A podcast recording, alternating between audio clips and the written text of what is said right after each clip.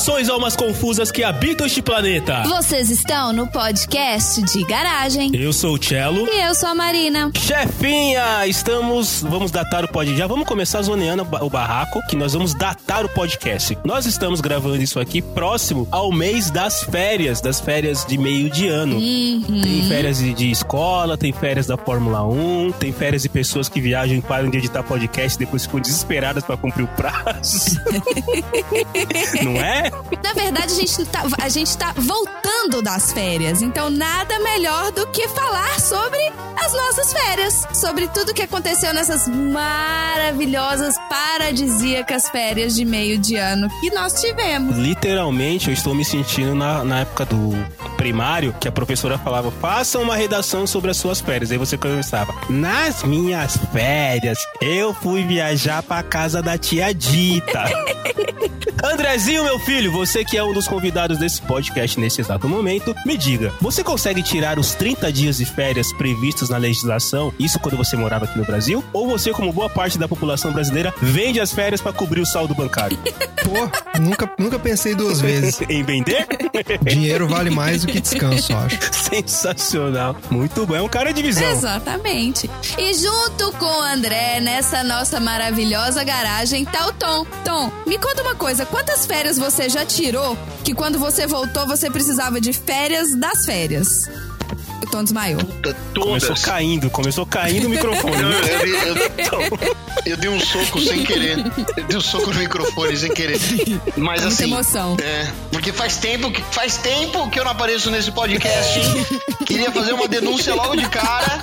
Que eu tive que fazer um, dois, três testando pra saber se isso é verdade. Estão te preterindo, Tom? Você pode preencher o nosso formulário de reclamação de geladeira de podcast.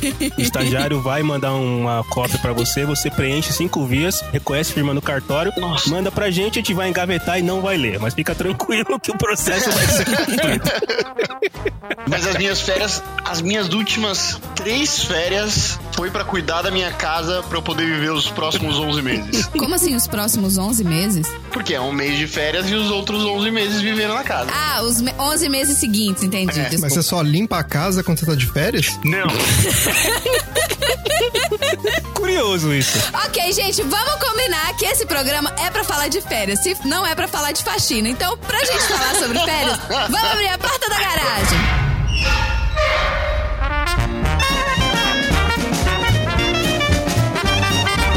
Você está no podcast. de garagem.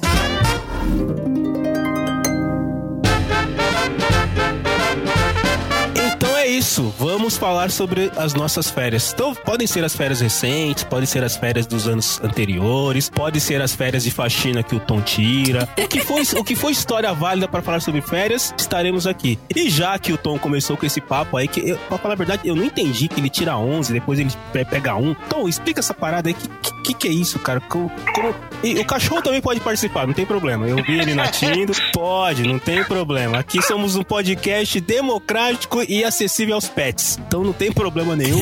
O pet também pode. O, o estagiário tá me olhando com uma cara tipo, caralho, eu vou ter que editar isso, né? E o Fagner, o peixe também. O Fagner, exatamente. O Fagner, quem não pegou a referência, escuta o último episódio, vai pegar a referência do Fagner. Não peixe, é o mas- último episódio, não. Mas se as, se as pessoas podem também contratar pet sitters pra, né, durante a gravação, não precisar. Durante as férias. Exato. Tá tudo nos podcasts anteriores. Se virem aí, procurem que vocês vão achar e vão entender o que nós estamos falando aqui, tá bom? Gente, isso, o que que você tá fazendo com esse cachorro, Tom, pelo amor de Não, é Deus? um, é um dragão, né, cara? É um dragão de estimação, não um cachorro. É, você sabe que ele chama Drogo, né? Ele é o cão Drogo. Aí, tá vendo? É um dragão, cara. Ele tá putaço e eu não sei porquê. Talvez porque você tá falando ele de férias. Putaço! Ele tá putaço da cara. Assim, deixa eu explicar. Faltam 10 dias pra eu sair de férias.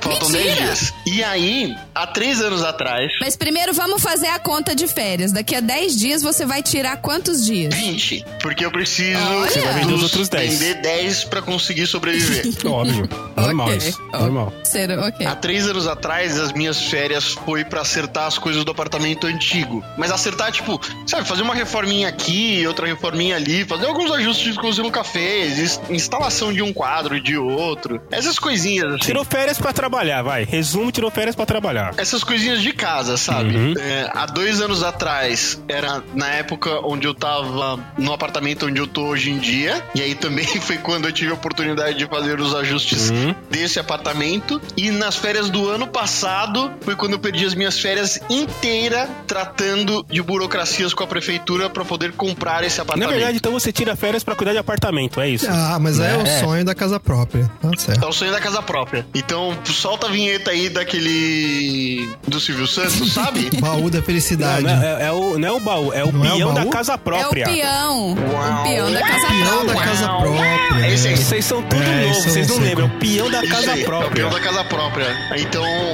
foi o das férias passadas. Esse, eu tô meio que tirando férias meio que a contragosto, assim. Eu não deveria, mas eu tô sendo obrigado a sair, porque senão eu vou ter problema com a O legislação que, que você vai brasileira. fazer esse ano? Você Vai, vai trocar Você o não piso? tem nada pra É. fazer no apartamento, né? Não, dessa vez tá tranquilaço. É, então. Dessa vez tá tranquilaço. Eu não tenho absolutamente nada pra Aí você não se fazer. programou pra fazer Mas nada. como eu acabei de comprar um apartamento, eu também não tenho dinheiro nenhum pra fazer qualquer outra coisa, que seja pra ir lá no McDonald's comer um dog. Quer dizer, não tem dog no McDonald's, mas é pra comer um McLanche. Mas assim, você não vai nem trocar um tapetinho de lugar, apertar um parafuso, nada ainda. Eu preciso lavar o tapete que o cachorrinho que vocês ouviram fez xixi. Então sim, então, então vamos dizer que nos últimos três ou quatro anos o Tom sempre tira férias pra cuidar da casa, É certo? isso. Isso. Pra eu poder viver de maneira Aí, harmônica nos próximos 11 meses. É a dita. eu fiquei com um pouco de medo de entender que ele precisa tirar férias pra poder deixar a harmonia pros próximos 11 É bom saber meses. que ele tá tirando férias agora, porque a gente se convida pra ir na casa dele pro- no próximo mês. Muito bem. E Era um depois ano. espera um pouco antes de se convidar de novo, Isso, entendeu? agosto geralmente não é um, um bom mês pra vir aqui em casa porque a sujeira já virou estalactite. Cara, mas pelo preço que tá a faxina, quando você troca suas férias por faxina, você tá no lucro. Mano, não tem como você pagar uma faxineira hoje em dia. Não tem como. Ela custa mais do que o neurologista ultimamente. Mas por outro lado, você pode usar as suas férias pra fazer faxina na casa dos outros. Então você pode fazer uma grana. Exato. Você pode fazer uma grana. Isso também pode acontecer, é uma boa ideia, Eu inclusive. concordo. Porque eu sou mó bom de faxina, apesar de praticar muito pouco, eu sou bom. É, a cada 11 meses você pratica a Mas você faxina. pratica uma vez por ano, tem aí uns 30 e poucos anos de faxina. Se sua faxina demora um mês pra ficar pronta, ela é bem demorada, tá? Te falar, não. É, Não, mas é tipo que- aquele grande acontecimento no ano, sabe? Ou é a Olimpíada, ou é a Copa do Mundo, ou é a Olimpíada de Inverno, ou é alguma coisa assim. Aquele mês para. Todo mundo para pra fazer aquilo lá e é um grande evento, sabe? E eu vou com a performance olímpica de quatro anos, trabalhando naquilo. Fica imaginando o Galvão narrando, né? Bem, amigos da Rede Globo, da Casa do Tom, onde vai começar a faxina do mundo. Tira o cachorro, arrasta o tapete, volta o cachorro, levanta o sofá, varre o chão, puxa o aspirador. Olha isso, Arnaldo. Parece que ele barreu pra debaixo do tapete. Abre o VAR. Quero ver se o VAR dá essa informação corretamente. que horrível isso. Foi Cândido ou não foi? Mas, Tom, eu me recordo de uma vez que você falou que você tirou férias e você foi pra um lugar onde as pessoas aplaudem o pôr do sol. Rio de Janeiro, mais conhecido? Ah! Não. Puta, bem lembrado, eu tinha esquecido. Que férias. Que férias maravilhosas. Vamos lá então falar sobre São Tomé das Letras. Nossa senhora. São Tomé das Letras, Minas São Gerais. Tomé das Letras, meu. Esse é um lugar místico, né, cara? Por isso que as pessoas começam aplaudindo o pôr do sol, porque Mas é porque lá é um lugar, é um resort de férias conhecido no universo inteiro, né? Então vem gente de tudo quanto é planeta, não é um negócio assim? Exatamente. Exatamente. Mas o ET de Varginha, que é o ET de Varginha, foi pra Varginha, Mas porque entendeu? tá trabalhando, né? Não tá de férias. Ou porque Aí- provavelmente não tinha, não tinha disponibilidade em São Tomé das Letras, e aí o que máximo que ele conseguiu foi Varginha. Tava cheio. Deixou pra, pra comprar na última hora, né? Perdeu. Exato. Não, ele passou em São Tomé das Letras, pediu alguma informação e o pessoal mandou ele pra Varginha. Tem, cer- tenha certeza que ele passou em São Tomé das Letras, mas assim, que viagem maravilhosa que foi ir pra São Tomé das Letras. Você ouve a sua vida inteira que ir pra São Tomé das Letras é como se você estivesse indo pra um Woodstock. E é. Mas é um Woodstock permanente? Tipo assim, tem. o tempo todo. É, é um Woodstock permanente. Permanente, assim. Sem- menos as bandas. É. É. só a lama e o. É só a lama, sujeira e lama e droga. De segunda a segunda. lama e drogas. E aplausos. Lama e droga. Lama, droga e show do Ventania. Lama, droga, show do Ventania. Lama, droga, show do Ventania. Show de quem? Ventania. O que, que é ventania, Vocês cara? não sabem quem é Ventania? Não, quem é Betania? Solta a vinheta pra colocar um pedacinho da música do Ventania. Que... Aí de caminhada pelas estradas, caminhando a pé, pedindo carona, violona costas, eu vim de São Tomé. Louco, louco, louco,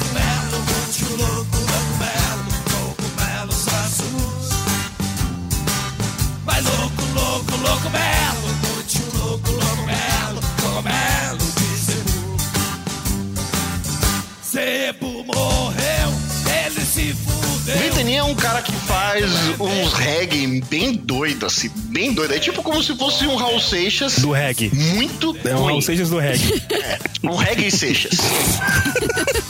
Pô, tô vendo a foto aqui. O cara tem um. Um Seixas. né? É uma presença. O segundo link aqui do, do Google é assim: Ventania Maluco de São Tomé das Letras. Ah, então tá claro. Aí acho que já esculachou o cara. Então, aí nessa viagem para São Tomé das Letras começou ótimo. Cheguei à noite, aí no dia seguinte, logo pela manhã, tinha um amigo da minha ex que resolveu morar lá. E a gente foi visitar ele. O cara é incrível, um cara muito legal e tal. A gente foi lá visitar ele e aí a gente começou a rota das cachoeiras que tem na região, porque são várias. Aí a gente foi numa e, puta, a água de cachoeira é fria pra caralho, né? Então o pessoal chega na cachoeira e fica olhando a cachoeira. Dificilmente alguém entra na cachoeira. Teve uma menina que chegou lá, tirou absolutamente toda a roupa, entrou embaixo da cachoeira e ficou lá um tempão. Beleza, beleza. Depois ela resolve sair sem roupa e começou a fazer aquela saudação. Me corrijam se eu estiver errado. Islâmica. E saudação islâmica? Tipo, você fica virado pra Meca? Onde você fica de joelhos É a prece, né? e com os braços estendidos você começa a saudar a cachoeira. A mandioca. Mas não é bem isso que o pessoal islâmico faz, né? Ou então são os muçulmanos, desculpa. Eu não entendo muito das religiões orientais. É, Isso eu acho que é a prece muçulmana. É, é, então. Só que era uma. Eu entendi, você tá falando, você tá falando no movimento só. Você não tá falando. a- não, é, não é que ela tava virada pra Meca fazendo. Não, né? Não, não, não, não. Ela fez isso virada pra cachoeira. Tá. Pelada. Ok. Não, não tá ok. Se tem uma coisa que não tá, é ok. Porque imagina isso acontecendo com uma pessoa pelada. Ela tá ali, né? Se expondo, expondo a lua ao sol. Mas assim, era uma coisa que dava. que era ok olhar ou você tinha vontade de arrancar seus Ah, olhos? não é ok olhar isso. Cara, tem um episódio do Seinfeld que se chama Bad Nudity. Não, não tô falando que é ok olhar. Eu tô falando que você consegue olhar se você quiser olhar, ou você não consegue olhar herói. Cara, imagina, sei lá, que alguém vai querer consertar o seu carro e ele resolve entrar embaixo do carro pelado na sua frente. Não importa quem seja, entendeu? O problema é que a nudez é no momento que você não tava Por esperando. outro lado, ela não tá preocupada com isso, né? Então. Não, ela não tá preocupada com isso. Então, assim, ela faz parte, ela se, ela se tornou um com a natureza, né? Ela faz parte do cenário. É isso que aconteceu. Exatamente. É. Sincronizou com a natureza, tá lá em sintonia e tá lá na dela. Eu não tava. Eu não tava. Ah, então errado estava você. E se eu estava, eu fui jogado pra fora da natureza nessa hora. Você não, você não estava preparado da- psicologicamente com né, todos os aditivos necessários aí que São Tomé provê. Com certeza. Não tava. Essa, essa foi a primeira experiência. Teve um outro momento lá que falaram assim: tem a ladeira do amendoim, vai lá ver como é que é a ladeira do amendoim. Aí tá bom, aí lá vai eu pegar o carro pela ladeira do amendoim, aí você para num lugar onde é uma descida. Ah, você não vai me falar que é aquela que o carro sobe. Isso, é. Mas tem BH isso. Exato! É, Tem a Rua do Amendoim, dos BH, que é a mesmíssima coisa. Pra quem não conhece, no em Belo Horizonte tem uma rua que é a Rua do Amendoim. Na hora que você ah, tá com seu carro, você coloca o carro em ponto morto. É uma descida, mas em vez do seu carro descer, você solta. O carro, em vez dele descer, ele sobe de ré. É surpreendente pra quem não entende o que, que tá acontecendo, ou pra quem é criança, Ou pra etc. quem não fumou maconha suficiente pra poder entender o que tá acontecendo. Parece que em São Tomé das Letras também existe uma ladeira do amendoim. Isso. Aí você vai lá, você para o seu carro, solta o freio de mão, o carro sobe. Isso, o que é uma descida, em vez de descer, ele sobe. Ele aparentemente é uma descida, e aí você deixa o carro lá, aí ele aparentemente sobe. Tá bom. É interessante, ele não se mexe muito, sei lá, um metro no máximo, mas você fica, ah, tá bom, ah, que divertido, puxa, São Tomé das Letras. Ok. Aí você entra no carro, e aí eu tava indo embora pra ir pra uma outra cachoeira. Nisso, dois caras começam a fazer sinal de carona. Em São Tomé das Letras, como aquele lugar é muito roça e o centro é bem pequenininho, as pessoas costumam dar carona uma pras outras o tempo todo. Aí, como o- esse amigo da minha ex tava lá comigo, falou: Não, vamos lá dar carona pros caras. Aí, beleza, deu um carona pros caras.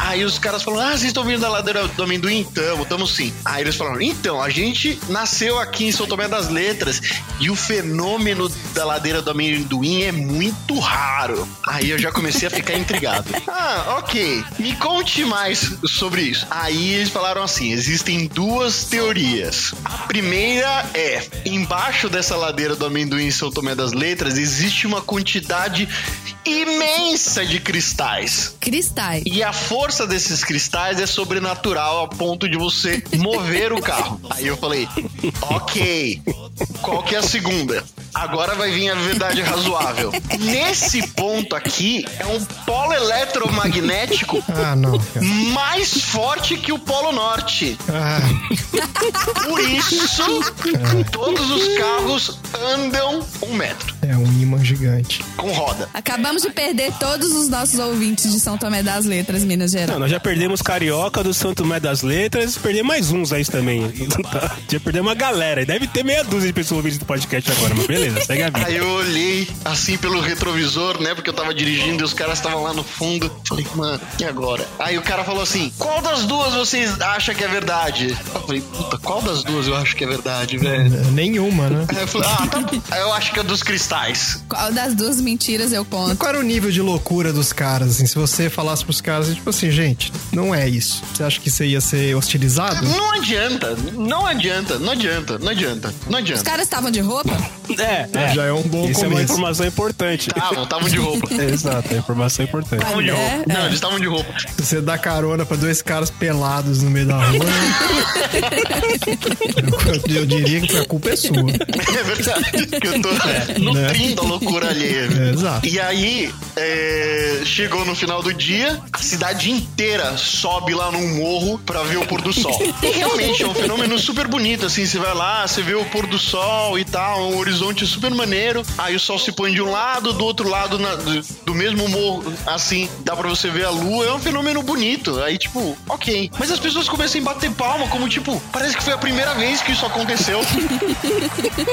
Ou como se o sol tivesse tido maior trabalho de se pôr, né? É. Eu comecei a olhar pras pessoas e as pessoas deliravam, assim. Ah, o sol se pôs, porra! Mas ela, E- Eles estavam ligados que o sol ia voltar no dia seguinte? Ou, talvez não. É, era esse tipo de pergunta, assim. mas elas estavam surpresas com o que aconteceu? Ou o que que era? Qual, qual foi a razão do delírio? Assim, elas estavam muito surpresas? Vocês sabem que isso aconteceu ontem?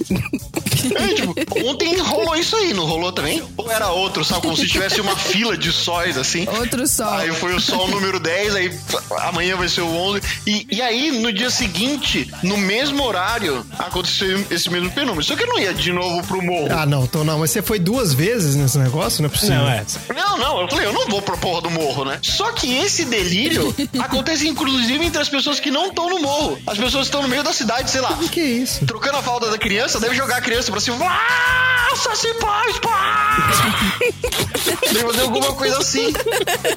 É, tipo, é todo dia as pessoas se tocam. É um, é um problema de memória sério. Ô, Tom, eu fiquei curioso pra saber o que que tem de para fazer em São Tomé das Letras, então eu tô pesquisando aqui os roteiros turísticos em São Tomé das Letras e o que tem é exatamente o que você descreveu aqui. É isso. É isso. É isso. É conhecer a pedra, é conhecer a cachoeira, Gente pelada. tem pôr do sol aqui na pedreira, subir não sei aonde e passar na casa do Ventania. É isso. É isso. É isso. Tem que passar na casa É do. Ventania. Tá aqui, cara. Exatamente. E é- aí, Esse é o aí- programa a- turístico. A história de um ídolo, né?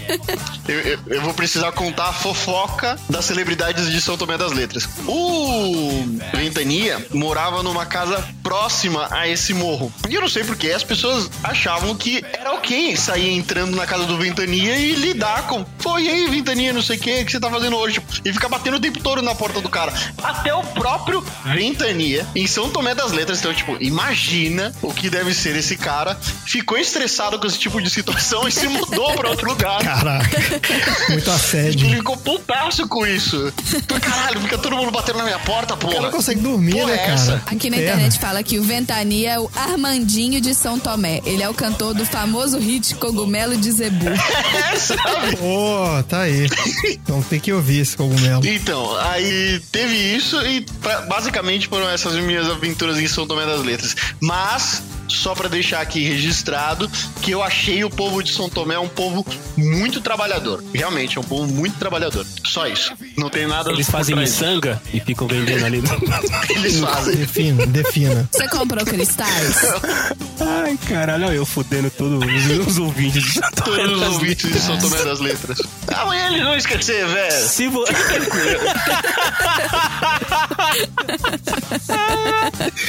se você é ouvinte, ou melhor, se você mora em Santo Tomé das Letras e é ouvinte do podcast de garagem, mande um e-mail para eu não vou responder arroba podcastdegaragem.com.br que você vai ganhar uma camiseta do PDG. Tô prometendo aqui ao vivo e a cores, hein? Chefinha, tem camiseta do PDG? Não, tem chinelo. É, a gente manda alguma coisa pra ele que ele não vai lembrar mesmo, então tá tudo certo. Te manda um brinde, é. Pedindo carona, violona costas. Como tá passando?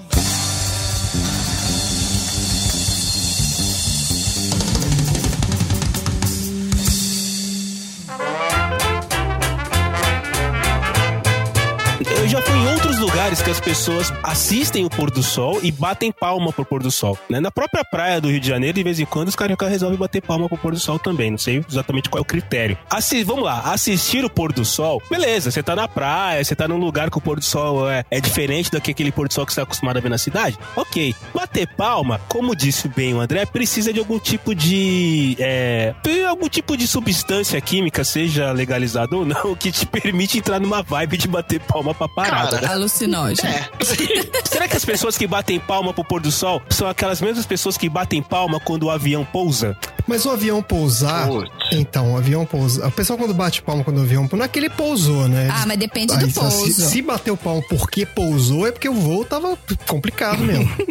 Não, é o que, que essa pessoa esperava, né? Mas normalmente o pessoal bate palma porque é tipo em homenagem ao piloto, porque fez um grande pouso ultra Porque foi suave. um pouso difícil. Mas não é que é um pouso suave? Tipo, ah, levinho, Não, assim. a única vez que eu vi gente aplaudindo o voo é porque foi um voo muito turbulento e na Então. hora de pousar tava muito vento, o avião deu aquelas empinadas pro lado assim, mas pousou. Então na hora que bateu no chão, que o piloto, É. tipo, começou a taxiar, a galera, né, destravou o esfíncter e aí ah, bateu palma agradecendo. Destravou o cinto, destravou o esfíncter e, e agradeceu. Então, na verdade, era muito mais uma questão de alívio do que reconhecimento. É, aí é um agradecimento. É isso, é. Então tem, tem dois casos, então. E aí eu, eu entendo que cada pouso é diferente do outro. Agora os pôr do sol, eles são meio parecidos, Mas né? por que que a galera, ao invés de ficar batendo palma pro cara, não resolve dar uma gorjeta pra ele? Exato, dá uma caixinha pro cara, entendeu? Porque na hora que a gente tá saindo, ele não tá lá. Uma passagem de avião é caro pra caramba, você vai dar gorjeta pro cara? A gente tá pagando o salário dele, serve? Não, mas aí é Exato. pro piloto, não é pra companhia. Exato. É igual o cara do Valet. O cara, você tava num voo que o bicho tava pegando, né, cara? Você quer dar uma Tinha- gorjeta pro, pro piloto, é isso que eu tô, tô Não, entendendo. é, tá aí, Tom, gostei, cara. A próxima vez que eu sair de um voo Vou chegar lá e deixar cinco reais aí pra ele. Oh, muito obrigado aí. Não é? Isso aqui, cinco reais. É, Parabéns, bom trabalho, puta, velho. Parabéns aqui, ó. Mandou bem. Um cara habilidoso. Tá aqui, Toma ó. um café aí Se bem na que se uma pessoa passasse uma Paga aquela- sacolinha pelo avião inteiro arrecadando, tipo, Isso. 5 reais de cada um. Pô, tem 300 caras no avião, dá uma É, grana. dá uma Se a cada boa. voo o cara pega isso, Dá uma pô, grana boa. Dá um- uma bela Não, grana. mas eu vou fazer isso, Tom. Eu vou fazer isso e, e se eu tiver acompanhado, eu vou pedir pra filmarem. Eu Isso. vou deixar uma nota de 10 reais no bolso e aí vou lá, me vou, né, passar Mas é pra isso o piloto tem que estar visível. Não, Você não claro. pode entregar pra pessoa entregar pro piloto. Ele Claro, tem que estar lá claro. dando tchau. Porque pilotos Então, não dão tchau. né? Entrega aqui. Eu, eu entrego pro cara. Não, eu vou fazer questão. Dois meses depois aparece o comissário com a Ferrari. né? Acabamos de É, perder não, os não. nossos ouvintes comissários. Ele vai estar lá com o capzinho dele na frente da cabine. Eu vou me dirigir à saída do avião, que nesse caso tem que ser pela frente, que às vezes você sai do avião por trás. Eu vou me dirigir à saída do avião. A hora que estiver chegando perto dele, eu vou discretamente tirar aquela nota de 10 reais do meu bolso, vou dobrá-la, enfiar no bolso da camisa dele e dar dois tapinhas no rosto dele assim. Bom trabalho, garotão. É isso aí. Não, é você tem que dobrar e colocar na mão e cumprimentar Mas, ele. mas, gente, eu acho. Não, tem que avaliar melhor isso, porque não pode ser assim. A gente não pode querer dar gorjeta pra todo mundo que faz um bom trabalho. Porque senão você vai passar a sua vida dando gorjeta pra todo mundo que faz um trabalho não, bem o cara feito. acabou de salvar a minha vida Como nessa assim? situação que vocês colocaram aí, que o cara, pô, o avião tava, o bicho tava pegando, a casa tava caindo, o cara conseguiu fazer o avião pousar. Você não olha isso como se fosse o 10% do garçom, o cara que foi de lá da cozinha pra te entregar a comida na mesa. Não. Eu tô pensando nisso. O cara fez um trabalho Até bem porque feito. 10% da passagem aérea é uma grana. Pô, tá O ferrado. que você tá fazendo é pagar o cover artístico do Tá- cara. Isso. Ah, tá, entendi. É o cover artístico do cara, porque o cara mandou bem. Porque assim, não é fácil pilotar um avião. É, mas aí, André, se você olhar do outro, do outro prisma aqui, eu tô aqui pra confundir, né, cara? Eu tô aqui pra deixar as almas mais confusas. Nós gravamos um episódio qual não foi ao ar ainda, que nós falamos de manias. E eu tenho a seguinte mania de não dar gorjeta pra ninguém. Já vai ter ido ao ar. Já vai ter ido ao ar? Já, você pode Então, falar beleza. dele. Então vocês devem estar ouvindo. Então vocês de novo procurem aí na lista dos seus episódios do podcast aí, que deve ter um aí que fala de mania. E uma das minhas manias é que eu não dou gorjeta pra ninguém. Eu parto do princípio que eu não tenho que contribuir com o salário do cara se o empregador dele pagar mal pra ele. Eu não tenho nada a ver com isso, entendeu? Quando o cara faz alguma coisa além do trabalho dele. Caraca, Marcelo, ainda bem que você não é dono de empresa, cara. Você tá- Ué, Nossa, é não, verdade. mas se eu, eu pago. sa- Trabalhar pra você deve ser um O inferno. estagiário aqui tá me olhando com a cara tão triste. Eu não tô nem aí, se sabe Nossa ganha mal. senhora. Vamos lá então, se você, André, é dono de uma empresa que presta serviço pra mim, eu não vou dar gorjeta pro seu funcionário, porque se você não paga o cara bem, eu não tenho nada a ver com isso. Agora, se eu tenho a minha empresa, eu vou procurar pagar o cara pra de maneira que ele não dependa da gorjeta, entendeu? Mas isso é, uma, sei é um pacto bem. Social, uma forma da sociedade falar pro cara assim: olha, eu sei que você tá ganhando muito pouco e eu sei que você deveria estar ganhando mais. Então eu vou te dar uma grana aqui pra. Entendeu? No fundo é a falência do capitalismo, cara. Esse negócio- Eu gosto de dar gorjeta quando a prestação de serviço me surpreende ou quando a pessoa faz uma coisa a mais. Mas o certo é isso. O certo é que você fala. Porque o cara fazer alguma coisa a mais? Não, o certo é que você paga mais. Você dá uma gorjeta que você fala, pô, eu vou, esse cara me atendeu tão bem que eu vou até dar um complemento aqui pra ele. Eu vou Não, agradecer. uma bonificação. eu vou agradecer Ele esse fez cara. coisa que tava fora do escopo dele de trabalho. né? Vamos lá então, vamos fazer, vamos fazer aqui um exemplo, então, um exemplo prático. Você já recebeu a gorjeta alguma vez, André? Mas isso não se aplica a Eu tudo. já, eu já. Aí, tá vendo? A Marina já recebeu gorjeta. Você, André, você já recebeu A gorjeta? Marina já é verdade, eles têm lá. Eu nunca recebi, mas eu tô pensando nisso aqui. Seria muito bom receber. o dia que eu faço um, sei lá, pô, entrego um negócio legal, meu chefe passa na minha mesa lá, pô, tá aqui, cinquentinha aqui pra você. Valeu. Não seria? Ótimo trabalho. Isso. Mas não foi Não o meu chefe que falou assim: olha, eu tô com dois ingressos pra um jogo de futebol. Você É, quer? então. É esse tipo de coisa. Ah, mas aí não é uma, bem uma gorjeta, né? O cara ia jogar no lixo os ingressos. Então não é a mesma coisa gorjeta que você não vai jogar o dinheiro no lixo É. se você não der pro cara. É. Exemplo, eu hoje, eu fiz um baita bom trabalho, tipo, de última hora, assim. O cara veio e falou, mano, eu preciso da sua ajuda. Eu falei, cara, eu vou ajudar você. Aí eu fui lá e eu ajudei o cara, o cara pegou e falou assim, mano, você me ajudou. A gente apertou as mãos. O que custava? O cara tinha uma notinha de 50 enrolada na mão e, e aí passa assim, ó. Tem uma nota de 50 no meio. Isso é muito bom, né? Você sai de uma reunião assim de equipe, todo mundo se, né, se cumprimentando e passando 50 conto um pro outro. Pô, legal. Tipo, sei lá, pagou o almoço pra vocês de agradecimento, alguma coisa assim? Então, no, no mundo corporativo existe, existem esses agradinhos, assim. Tem empresa que tem o bônus de final de ano, que nada mais é do que um- uma gorjeta que o cara, em vez de te dar a É cada um vez. trocado. É, é um trocado. Se você for empresas- comparar com o valor total que a empresa lucra durante o ano, né? Então é uma gorjeta. Em vez do cara te dar, cada vez que você faz um relatório bacana, o cara te dá 50 conto, apertando a mão do Tom aí, como ele gosta, gostaria de acontecer, o cara segura essa grana toda e no final do ano te entrega lá. Ah, tá aí. Quentão aí pra você aí, ó. Vai comprar o peru de Natal. É o bônus de fim de ano. Mas nesse caso, eu gostaria de que fosse a gorjeta igual ao garçom. Chegasse no fim do ano, Percentual? 10% do o faturamento. dono da empresa me chamava pra mesa dele e falasse assim, ó, cara, você fez um bom trabalho. Falando, beleza, posso marcar os 10%? Cê- cê- Aí ele ia falar, pode. é isso, é isso, é isso. Você chega com o balanço da empresa na mão, né? Põe na mesa assim, tá aqui, ó. Você pode. Vou marcar aqui pro seu 10%? Você pode só Isso. colocar aqui pra mim, por favor? Né? Isso. Isso ia ser legal mesmo. É, era esse tipo de gorjeta que eu ia querer. Ou então ele só vem só com aquela pastinha assim, ó, sabe, da conta, me entrega, eu só abro, faço aquele sinal de, ok, senhor, muito obrigado. Fecho e vou para as férias coletivas. Aí você desenha um sorrisinho do lado do- dos percentuais. Eu, eu trabalhei numa empresa, uma vez, é o primeiro emprego que eu tive em BH, que os caras não tinham, não existia política de bônus, né? E, o, e a empresa era pequena, então a empresa pequena é foda, porque você vê o chefe ficando rico, né? Você vê o dono da empresa ficando rico aos seus, Na seus sua custos. cara. É, porque você trabalha numa empresa grande, né? Tá, tem muita gente ficando rica lá, você não vai- nunca vai conhecer. Mas quando é o chefe, o cara onde senta, sei lá, numa salinha do lado da sua mesa e chega com um carro novo, não sei o que, você fica meio bolado. Aí o, a galera começou a se organizar lá e chegaram pro, pro diretor da empresa lá, que, né, um dos donos e tal, falou aqui, a gente acha que é justo, a gente tá vendo que a empresa tá ganhando um monte de conta aí e tal, não sei o que, a gente acha que é justo uma política de distribuição de lucro, né? Aí o cara, ah, não, pois não, claro, sim, não, super justo, vou avaliar aqui, vou ver com o sindicato e tal. E aí, óbvio que demorou meses e meses e meses, mas rolou uma pressão mesmo. E aí o cara decidiu, um belo dia chegou lá, a pessoa do RH e falou, ah, definimos lá e tal, a partir de agora, acho que 4% do lucro da empresa vai ser dividido igual entre os funcionários e tal. Pô, aí nego saiu pra jantar, né, to- tomou vinho, já deve ter comprado, sei lá, né, fez supermercado por conta, qualquer coisa assim. Eu sei que depois que definiu isso, cara, essa empresa nunca mais deu lucro. nunca mais. E toda vez que chegava o balanço lá do final do ano, não tinha lucro. Aí o cara fala, puta, gente, ó, desculpa, esse ano não deu. Não e deu. tal.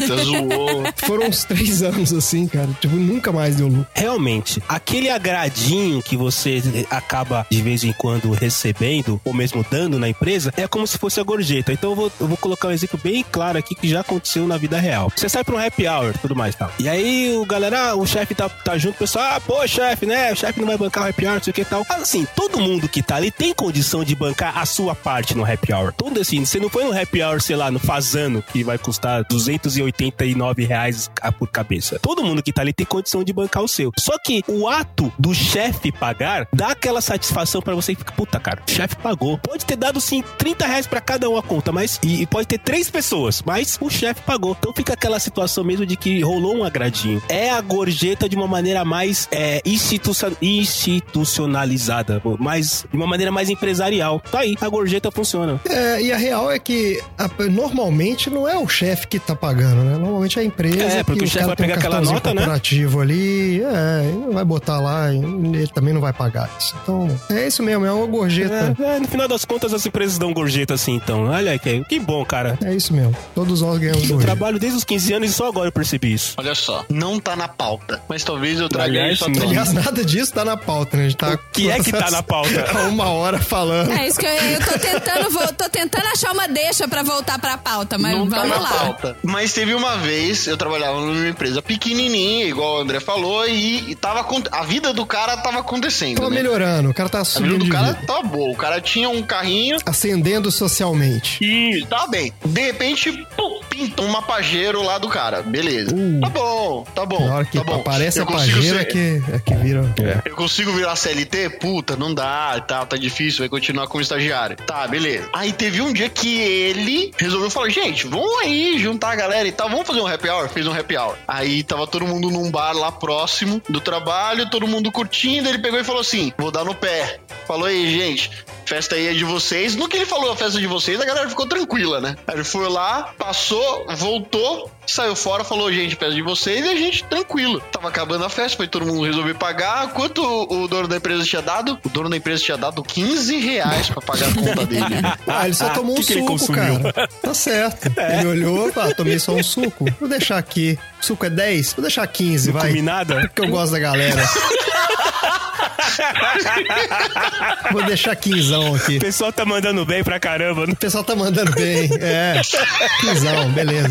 Olha, eu, eu, já- eu também. é, isso, é, isso é engraçado mesmo. Porque eu tinha um chefe que quando a gente saía, assim, de, né, pra fazer essas comemorações e tal, ele, ele falava que não ia pagar. Assim, porque ele dizia que se ele falasse que ia. Ele pagava no final. Mas ele dizia que não ia pagar, porque ele dizia que se falasse que ia pagar. galera abusava. A galera Quem ia. nunca, né, cara? É, a galera Quem abusava. nunca? E o cara era mão de vaca. O cara Não ser o "Não, chefe. Qualquer um que falar que vai pagar, eu tô, né, cara?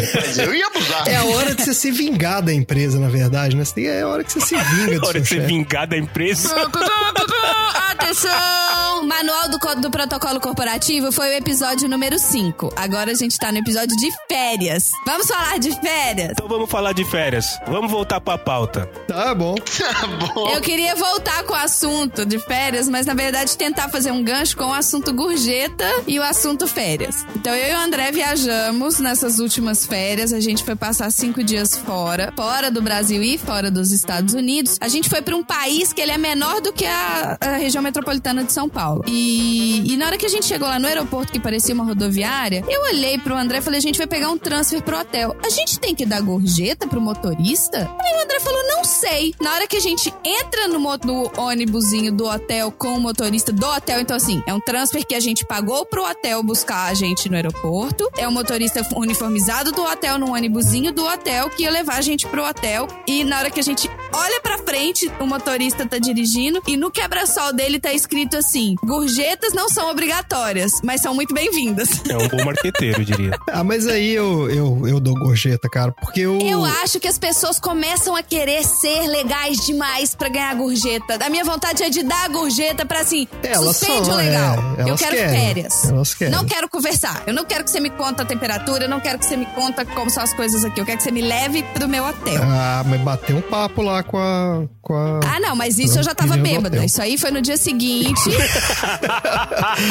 Porque puxou um assunto lá que ficou uma tarde inteira. Acho que tá atrapalhando até o serviço. Não, aí eu ainda. queria. aí- não, essa era outra coisa. Não, essa era outra coisa. Essa era minha amiga Samantha, que eu conheci no hotel. E a Samantha era pessoa. Beijo, Samantha. Beijo, e a Samantha Samantha. era pessoa prove- provedora de drinks. Ah, melhor pessoa pra fazer amizade. Melhor pessoa. Na minha mãozinha. Eu não precisava me leva, eu não precisava sair da piscina. Ela pegava meu copo e trazia outro copo. Era esse meu nível de amizade com a Samantha.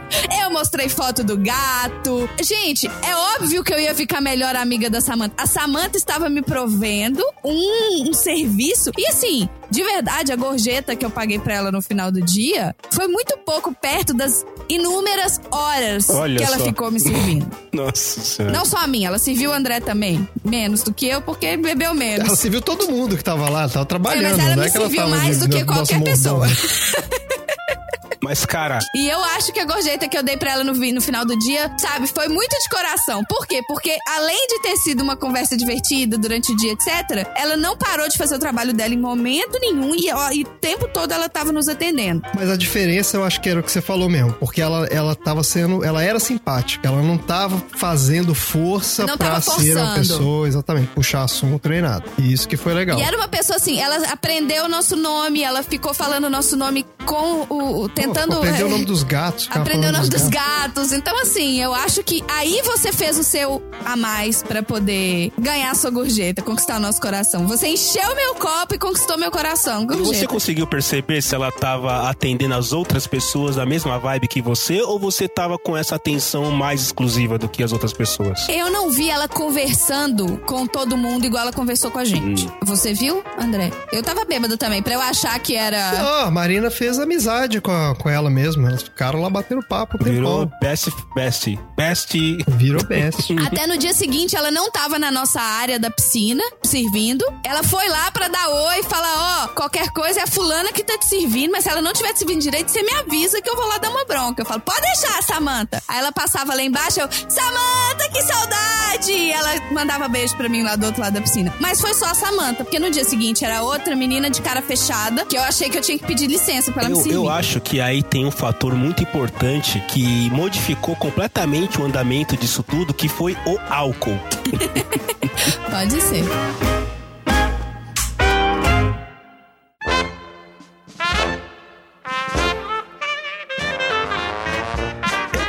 Perguntar uma coisa pra vocês agora, porque nós temos profissionais de países diferentes, de empresas diferentes, de mercados diferentes. Como é que vocês programam as férias de vocês assim? Porque a legislação mais simples diz que você tem direito a 30, a mais simples aqui no Brasil, diz que você tem direito a 30 dias de férias e você pode vender os seus 10 dias e tirar 20 dias. O certo seria que você programe suas férias e tire na data certa. Mas tem muita empresa que acaba não fazendo isso. As pessoas assinam as férias, mas não sai. As pessoas deixam vencer duas férias. As pessoas ficam com 50 dias de férias. Vira uma zona, né? Eu sempre tiro picado, tanto que eu já tirei férias duas vezes esse ano e vou tirar mais uma. Eu tenho mais dias pra tirar esse ano. Eu não sei se isso é uma coisa muito da área de TI, que a área de TI tá muito focada em projeto. Então, você fez a entrega do projeto, você consegue tirar uns dias ali pra descansar tal, não sei. Mas como é que funciona? No seu caso, Tom, como é que funciona? Você tem que programar exatamente os 20 ou os 10? Ou você consegue misturar? Você consegue deixar no assinado? Como que Cara, faz? ela é uma chatice gigantesca, onde você pode fazer.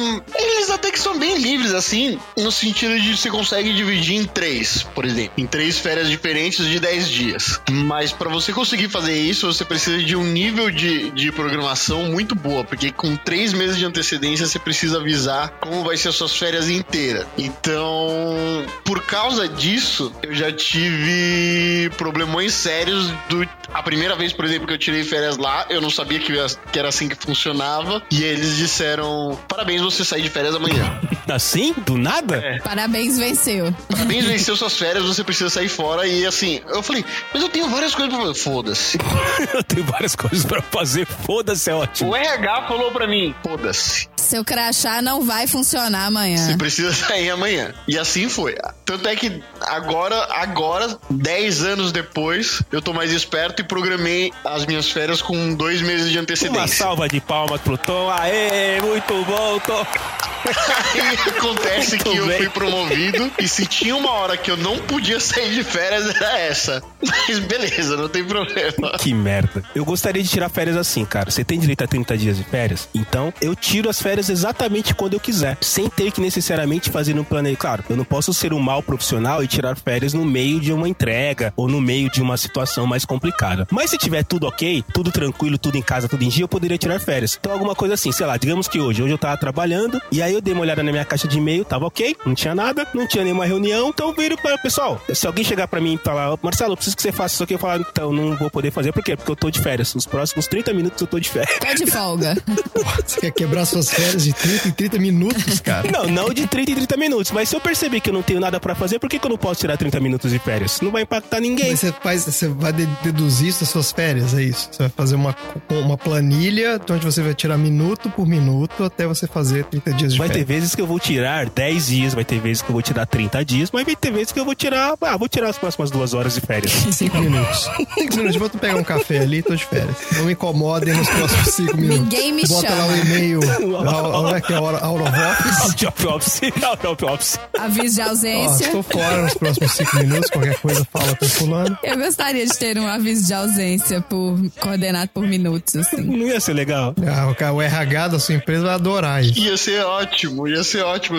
É. I'm out of office. Ia ser perfeito.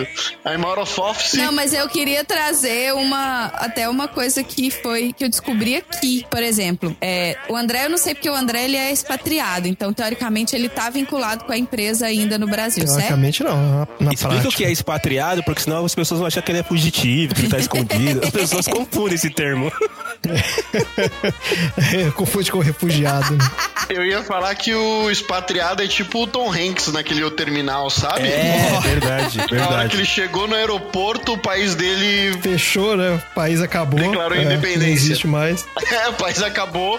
Aí ele é o menino pátria. Deus é pátria. Tá fácil. Então, pra quem não, pra quem não conhece, pra quem não entende, assim, a gente também não entende direito, então a gente vai explicar do, do Instituto de Pesquisas do Sal, que é o Instituto Tirei do Cu. Então a gente vai explicar o que, que é a expatriação. A expatriação é quando a pessoa trabalha fora do país de origem, do país que ela foi contratada, mas ela ainda está vinculada à empresa de origem. Ou seja, o André trabalha nos Estados Unidos, porém a contratação dele, o registro no RH, tá no registro do RH da mesma empresa no Brasil. Então ele ainda tem vínculo com a empresa brasileira, portanto, a legislação brasileira é a legislação de trabalho dele. Ou seja, ele tem direito a 30 dias de férias. Ele pode vender 10, tirar 20, todo esse Paraná. Ele tem 13 terceiro. Olha. Não, não tem, isso. não tem, não. Não? É, ou seja, ele perdeu os direitos bons e ficou com os direitos É, ruins. exatamente, porque né, não é simples assim, não. Tem um, na verdade, é um. Tem um esquema todo complicado. Seu contrato de trabalho no Brasil fica suspenso, e daí você passa a ser regido por um regime diferente. Mas não é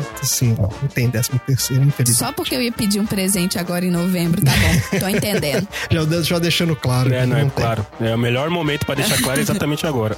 Agora, se der novembro e aparecer uma guitarra nova aqui em casa, vai dar problema, tá? Só pra deixar Não, avisado. aí é, pou- é poupança. É, investi- não, guitarra é investimento. Gorjeta, É. exatamente. gorjeta.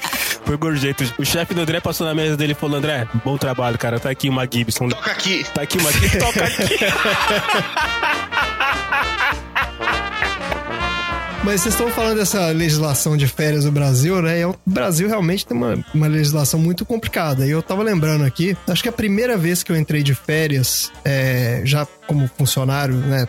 a CLT e tal, tem aquele lance que os caras te pagam as férias. Tinha um papo lá que eles falavam que era assim: a empresa vai te pagar as férias. Não tem isso? É, um adicional. Você recebe adicional. Eles te dão uma Você tem um grana lá. adicional. Então, mas tem um adicional, mas tem uma Que sacanagem. você recebe antes de tirar as férias, mas no mês das férias você não recebe Exato. nada. Aí é que eu queria chegar. Porque eu lembro que eu não. Eu recebi. Eu fiquei com essa. O pessoal me explicou lá que você vai receber o adicional de férias. É tipo um adiantamento, não é um adicional, porque não tá adicionando nada, é um adiantamento. Então, mas ninguém explica isso. E eu, eu vi uma quantidade absurda de dinheiro na minha conta, de repente. Que era assim, tipo assim, dois salários. Equivalente a dois salários. E eu falei, que tô milionário. então, assim, pô, essas férias vão ser muito melhor do que eu tinha imaginado. Vamos pro Havaí. Não, vou comprar o Porque, Havaí. é, ué, porque se isso aqui é meu adicional de férias, então eu, que eu ganhei mais um adicional de férias é pra eu curtir as férias. E a empresa tá me dando uma grana pra curtir as férias. E aí fui, viajei, fiquei nos melhores hotéis, bebendo Dom Perignon e não sei o que e tal.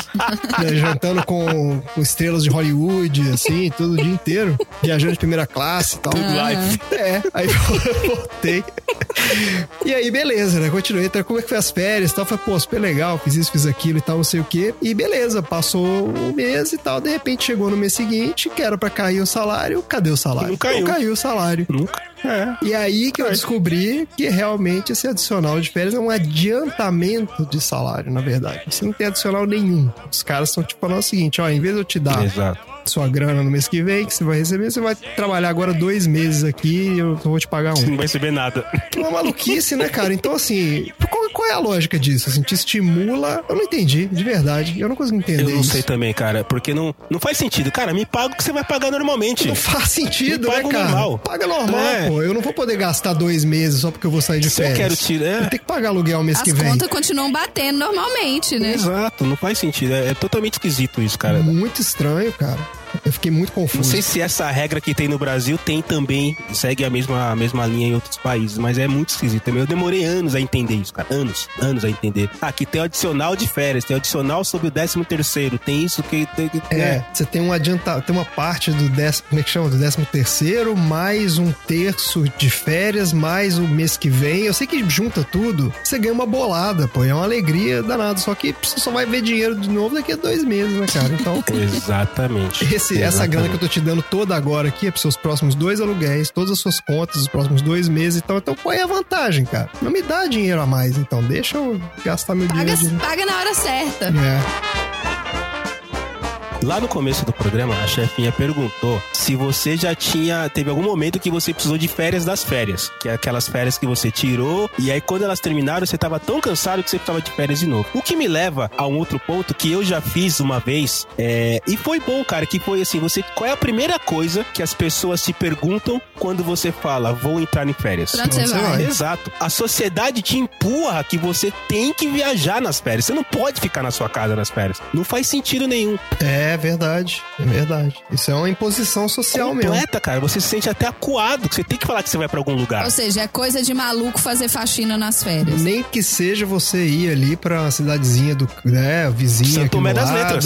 São né? Tomé- Exato. São Tomé das Letras. Vou pra São Tomé das Letras. Tem que ir pra algum lugar. Você não pode ficar onde você está. Você tem que fazer alguma coisa. Exato. E eu já tirei férias pra não fazer nada. Eu tirei férias pra ficar na minha casa, é, assistindo Globo Esporte, acordando às 11 da manhã e indo dormir às 3 da manhã. E, cara, é bom porque você literalmente descansa. Quando você tira férias e você vai viajar, você descansa a cabeça, porque você sai da sua bolha, né? Você sai das responsabilidades do dia a dia, tudo mais tal. Mas, invariavelmente, você cansa o corpo. Por quê? Porque dormir em euro, dormir em dólar é muito caro. Tem que sair da cama às 6 da manhã pra poder aproveitar o dia ao máximo possível. E aí você não pode voltar pro hotel cedo, você tem que aproveitar o máximo possível. Então teu corpo fica em frangalhos, né? A cabeça volta bem, mas o teu corpo fica meio bagunçado. E aí acho que vem a história do férias das férias. Agora, cara, tirar férias pra não fazer nada é bom pra caramba, que é, é engraçado você sair em lugares que você tá acostumado, mas você tá de férias. Sei lá, vamos almoçar aqui no shopping próximo de casa. Quando eu estou trabalhando, normalmente eu tenho horário. Então eu vou, almoço rapidinho, não presta atenção. Quando eu não tenho nada pra fazer e eu vou almoçar no shopping, por exemplo, você até vê as coisas com os outros olhos, cara. Então, É, você pode curtir aquele fast food, né? Realmente saborear aquela comida. Esse McDonald's tá. É, você vai no cinema três da tarde numa terça-feira, por exemplo.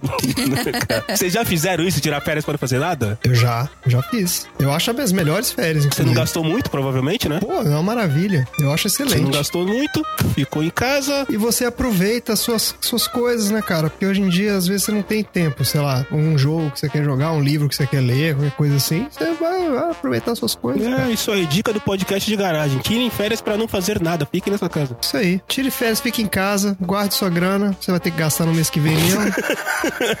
Você não vai ter a grana no mês que vem, né? E dica número dois, a su- use as suas férias pra você. Não use as suas férias pra ajudar a sua irmã que teve neném, não use suas férias pra ajudar na mudança do seu vizinho, do seu melhor amigo. é, isso é um erro. Isso é um erro que as pessoas cometem mesmo. Use as suas férias pra você. Tá bom, você vai cansar? Que se você se canse com uma coisa que você escolheu pra você, não para terceiros. As férias da faxina, beleza. Eu acho que faz um certo sentido. Aí eu, né, tô- eu dou uma estrelinha pro Tom aí, então ok, tira férias pra fazer. Porque entre não fazer faxina e tirar férias pra fazer faxina, é melhor É. fazer nas férias, né? Mas o ideal é que não precise também ficar nas férias em casa fazendo faxina. O meu bairro é um bairro onde você consegue fazer tudo a pé. Tem muita coisa legal no meu bairro, realmente, assim. É um bairro muito legal. E nas minhas últimas duas férias, como eu contei, eu não costumo viajar. Mas eu tenho a impressão de que, ou eu tenho esse sentimento, e é, e é para isso que eu estou me preparando para não deixar me decepcionar, é que assim, quando eu acho que as minhas férias, eu acho que todo mundo deve estar trabalhando. Pra você se sentir em Eu férias. não tô de férias. Vocês não. Vocês não têm o direito. E as férias que eu tinha no ano passado, no ano retrasado, eu cheguei e falei, mano, eu vou naquela cafeteria onde quando eu tô trabalhando tá bombando de gente. Tu vou pegar, vou aproveitar agora, 11 horas, 10 e meia da manhã, não vai ter ninguém. Aí eu chego lá, tá cheio de gente. Férias. Eu tô de férias, vocês não estão. Vão trampar, velho. Eu falo- Aí eu falo assim: Ah, agora eu tô de férias, então tá bom. Então eu vou no Sesc nadar à tarde. Só vai ter Sozinho. eu e mais duas velhinhas. A dona Dirce e a dona Neide. Eu sei que são só elas. Aí eu chego na piscina do Sesc, bum, mil gentes. Vão trabalhar, mano. Eu tô de férias, vocês não É estão. que aí tem uma questão econômica. Estamos gravando esse podcast em 2019 e alguns milhões de desempregados no país. Então talvez. Tem isso e o outro problema aí é São Paulo, né, cara? Que São Paulo tá tudo lotado em qualquer momento. qualquer lugar. Uma vez eu caí nessa também, Tom, foi num carnaval. E eu lembro exatamente o que aconteceu. Tinha uma implantação qualquer lá na época e eu ia ter que trabalhar no fim de semana do carnaval, né? Que beleza. Bom, não vou viajar, mas pelo menos, né, vou aproveitar aqui pra, sei lá, a cidade fica vazia. Legal, ah, parece, parece uma boa. E aí, o lance da implantação tinha uns turnos lá. Eu sei que eu, eu teve um dia que eu acho que foi uma segunda-feira de carnaval, que eu tava à toa, não precisava fazer nada. E aí pensei, a mesma coisa que você, eu falei, pô, Parque do Ibirapuera. Sempre que eu tô aqui, né, eu vou no parque no domingo, sempre tá lotado aquele negócio lá. Pô, segunda de carnaval, cidade vazia, vai ter ninguém, né? Vou, vou me esbaldar lá, vou correr pelado. Cara, você chega no parque do Ibirapuera, numa segunda-feira de carnaval, tem um milhão de pessoas na fila do, do, do cachorro-quente. É um troço inacreditável. Eu nunca vi tanta gente, cara. Eu não conseguia botar o pé pra dentro do parque. Tinha que pedir licença pros caras pra poder botar, entrar. Você pode entrar dar um pezinho pra, pra- É, um passinho pra frente só pra gente entrar no Com parque. licença, por senhor, será que o senhor pode, por favor, levantar o pé para que eu possa colocar o meu pé? Obrigada. Só pra eu curtir as minhas férias? Tava abarrotado. Tava abarrotado. E foi, o- foi o pior dia pra ir no parque da vida. Então, assim, São Paulo, cara. São Paulo é isso. Tudo tá lotado o tempo todo. Não existe. Não, e, e- Não existe um horário onde as coisas estão vazias. e eu não sei se. Não sei quanto tempo faz isso, André, mas agora, agora mesmo com o tal dos bloquinhos, que São Paulo não fica fazendo carnaval nem por um caralho. Ah, é verdade. Agora acabou isso, né? Isso faz mais tempo. Isso faz. Nem por um caralho. Agora acabou. Agora, se você acabou. quer ficar sozinho no, no carnaval em São Paulo, fique na sua casa e não convide ninguém, que é a única maneira de você ficar É, sozinho. agora não tem mais essa, não. E olha lá ainda. E olha lá. Porque eu moro num lugar onde a concentração de bloquinhos é muito grande. Vai ter alguém que tomou corote demais, alguém que tomou catuaba demais e aparece no 15 andar aqui, escalando, querendo dançar lalaô junto comigo. Caraca. Aí nesse caso, você precisa ser. Você é obrigado a viajar, porque se você não viajar, ó, você não consegue sair de casa, né, cara? Dependendo de onde a pessoa more, ela não consegue sair da- da casa dela no meio de um bloquinho desse. É. Você tem que viajar. A partir do momento que vocês dois casaram, vocês se programam pra tirar férias sempre juntos? Depende. Porque o ano passado a gente teve essa questão de mudança de país. Então a gente não É, foi um atípico. É, foi um ano muito atípico pra gente conseguir programar. O André tinha férias a vencer e como eu queria até ter, até eu tinha dado a, a deixa, mas eu não consegui, eu perdi a deixa, alguém me roubou essa deixa, mas eu vou aproveitar que ela ainda tá comigo. Ninguém pega! Ela tá comigo. O André, ele continua, ele é expatriado, ou seja, ele ainda tá vinculado à firma no Brasil. Já eu fui mandado, eu fui, eu pedi demissão da firma no Brasil e fui contratada pela mesma empresa aqui nos Estados Unidos. Então, eu sou 100% regida pela legislação trabalhista dos Estados Unidos, que para todas as pessoas que, né, acreditam nessa grande potência americana, gente, a gente não tem legislação trabalhista, a gente tem um conjunto de regras, tá? E é isso aí. Então, o que, que é dito sobre férias aqui? Você conquista as suas férias. Então, a cada X horas que você você conquista, você tem que jogar o chaveco, Sim, né? É. Você manda um beijo, dá uma piscadinha, você bota a música que ela Você gosta de ouvir, dela. serve um vinho. Então, você, a cada, cada 8 horas que você trabalha, você tem direito. Aí entra a conta maluca do Marcelo. A cada X horas que você trabalha, você tem direito a X minutos de descanso. Viu? Sou um visionário. Essa conta, ela se fecha onde, depois de um ano de trabalho, se eu não me engano, são 230 e poucos dias úteis, você tem direito a 22 dias úteis de férias. Então não existe férias corridas, por exemplo, igual existe no Brasil. Ah, eu tenho 20 dias de férias. Não, eu tenho 22 dias úteis de férias. Então, por exemplo, eu posso tirar 5 dias, esses 5 dias podem virar 9, porque eu tô usando um fim de semana antes e um fim de semana depois. Entendeu? Hum, isso é interessante. E eu posso tirar as férias quando eu quiser, como por exemplo, eu posso tirar férias em determinados separados meses do ano, fora de datas de entrega, tudo acordado com a gestão, obviamente. E eu também posso tirar dias, por exemplo, eu posso tirar um dia de férias. Eu vou dar um exemplo, a gente vai na Comic Con agora e nós compramos o ingresso pra sexta-feira. Viu, cara? Eu, eu sou um visionário. E sexta-feira é um dia corporativo, É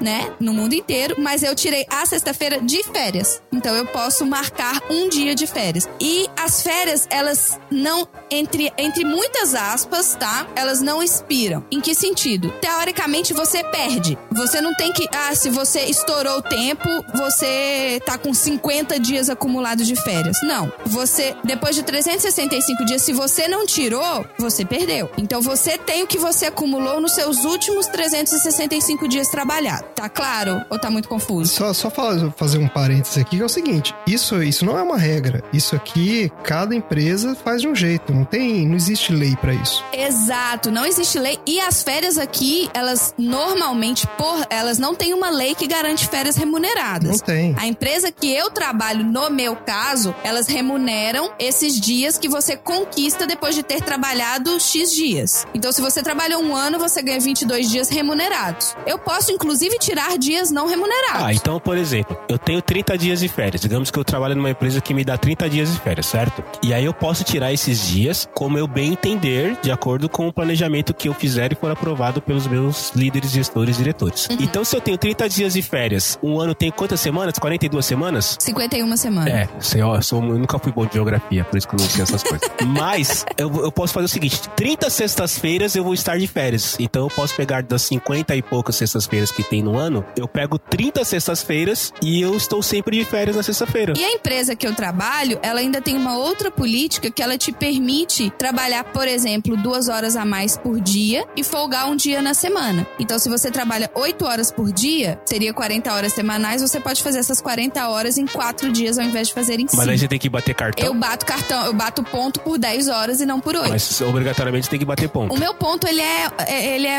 virtual porque eu trabalho remoto. Então, eu, eu tenho um aplicativo conectado ao meu computador corporativo, onde no momento que eu começo a trabalhar, ele começa a contar o meu tempo de trabalho. Eu dou um start. Se ligou o computador, ele começa a trabalhar, ele começa a contar. Não, não, não.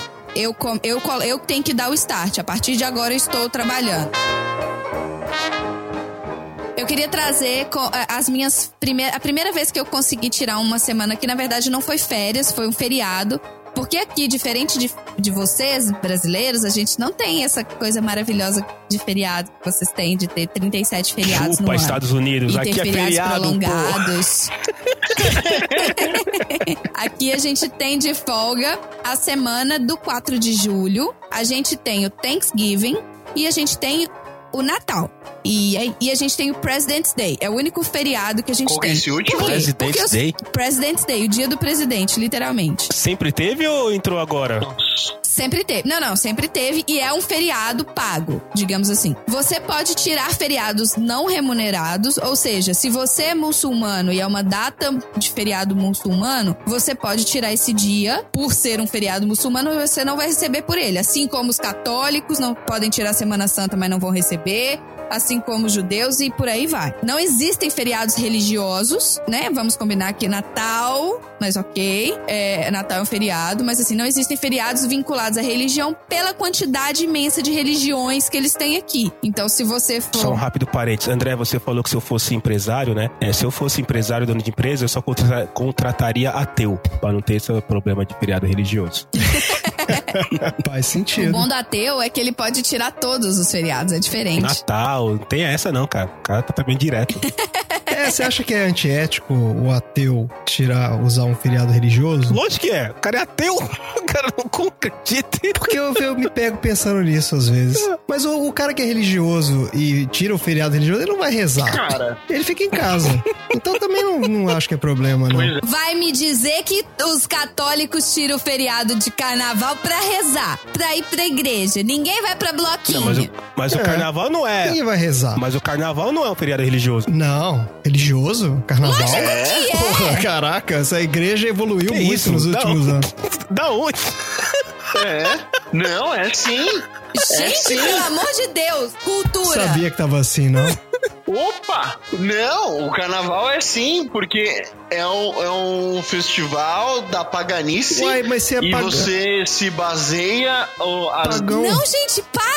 Pelo amor de Deus, não! data do Não, carnaval. a data do carnaval. Sexta-feira Santa. Você A se data baseia do a data carnaval do- é o início da quaresma, Não, pelo amor não. de Deus, Então, gente. exatamente, assim, você se baseia a data do carnaval em relação aos 40 dias de distância Então, gente, mas eu acho que ele. Da sua Páscoa. Então, o carnaval são as datas pra você aloprar pré purificação da quaresma. Então, mas então ele não é religioso, é o contrário. então Não, é da, gente. da esbórnia mesmo. Porque. Eu tô falando sério! Não é? Não, não, não, não, não, não. A profanação é um movimento que faz parte da religião. Se vocês olharem o Antigo Testamento Nossa, e parte do Novo fazer isso, Testamento, cara. tem momentos onde a gente Nossa, fala de orgia, de isso, putaria, é isso essas mesmo? Tá de coisas.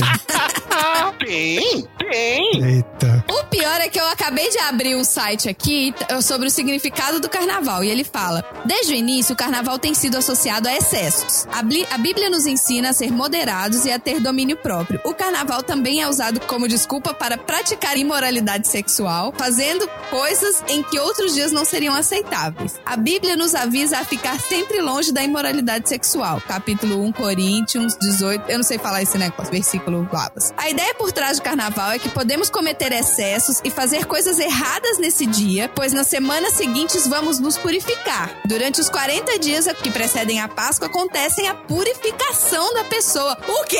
Não, isso não. Isso, isso, isso é totalmente zoado. Isso é Eu gostaria que todos, eu gostaria de que todos os ouvintes que há um minuto atrás disseram que eu estava completamente equivocado, coloquem a mão no coração e peçam desculpas. O Obrigado. carnaval não é um feriado religioso. O período da quaresma é sim religioso. É, foi o que eu quis dizer, exatamente isso. Meu Deus! O período da quaresma é um período religioso. Por acaso, Mas- o carnaval está dentro do período da quaresma, mas o carnaval nunca foi o período religioso. Não, não, não, não, não, não, não, não, não, não. Não, não, não. O carnaval ele precede a quaresma. Exato, ele tá ali. Não, não, não, não, não. Mas o carnaval não é religente, pelo amor de Deus. O carnaval não é religioso. Não, é precede a quaresma. Mas assim, Então, peraí, o carnaval ele é tipo a última chance pra se aloprar. É isso. Pelo amor de Já, pelo amor de Jeová. não, gente, Aí, mas é abençoado pela igreja, então. isso. Não, é mas você assim, pode aloprar, porque nos próximos 40 dias você vai ser apura, você vai mas ser a igreja dá um abençoado. ok, então tá, tem o selo de carimbo da igreja pra aloprar. A igreja não dá você tá selo. falando? A igreja não dá selo pra você tomar corote e nem catuaba. Mas de resto tá valendo. Você tá de sacanagem? Sério isso? Meu Deus, eu tô em Não é sério isso. É sério, cara. Mas peraí, no Vaticano, se eu for no Vaticano, então, Não no vai carnaval, ter carnaval eu vou chegar lá e vai ter carnaval, na Não. rua? Então, Não, não é o mesmo carnaval que o Brasil. Ah, você mas vai ver uma mulata do Beleza desfilando, ver, eu desfilando lá na isso. não sei o Na quê. Não tem lá. Unidos do Vaticano fazendo? Senhora. carro alegórico. Aqui no portal das missões.com.br fala que o carnaval é uma festa pagã. É o que eu sempre achei. Mas então não é religioso, pô. Mas o pagão não significa que é uma. mas da onde isso é religioso? Carnaval significa adeus à carne ou ao fim da carne. Ah, não, não, eu entendi, não, entendi, eu entendi o que o Tom tá falando. Gente, tá certo. Pois se- representava na Idade Média uma festa, uma época de festas populares que antecediam um período de grande jejum. Por antecipar o jejum e a meditação para uma temporada religiosa, é considerado um tempo pagão, um período pagão, uma festa pagã, também com base e também com esta base inconsciente, ela é incentivada e propagada como uma festa dos pecados e luxúria que antecede o período de sacrifício e reclusão. Isso vem do É, gente. portaldasmissões.com.br. Tem duas a conclusões fonte. aí. A- A primeira conclusão é que tá todo mundo certo, então. O carnaval é isso mesmo, é a loucura. Gente, tá certíssimo. Ser pagão não significa que é ateu. Pagão significa os momentos da religião de zoeira. Não, pois é, eu entendi. Quando você fala que é, que é religioso, é porque ele só existe devido a uma crença religiosa de que você nos outros dias não pode fazer o que você. É isso? Isso! É que não é, não é que é uma data. É porque a gente tava falando de feriado religioso, que é que você vai lá homenagear o santo Sim, e mas tal. eu juro que na Não. minha cabeça o, carnaval ele era um feriado religioso por ser o início da quaresma. Eu achava, Eu- porque eu realmente não é que entendo quando a gente fala disso. religião, a gente tá pensando muito no católico, né? Em, em judaico-cristão. E não é. É. isso. É religioso no sentido pagão Meu da coisa. Deus. Católico apostólico romano. É, eu tava pensando no Vaticano. O carnaval já. passou a ser adotado pela Igreja Católica como marco inicial da quaresma a partir de 590 depois de Cristo. Tá aí, é religioso. Tá. Tamo aí, 1500 anos de, de carnaval sendo completamente aceito. Tá aí a mocidade de Padre Miguel que não me deixa mentir. É que Deus Pô, do é isso mesmo, cara. Padre Miguel tava lá o tempo todo Ai, e ninguém percebeu.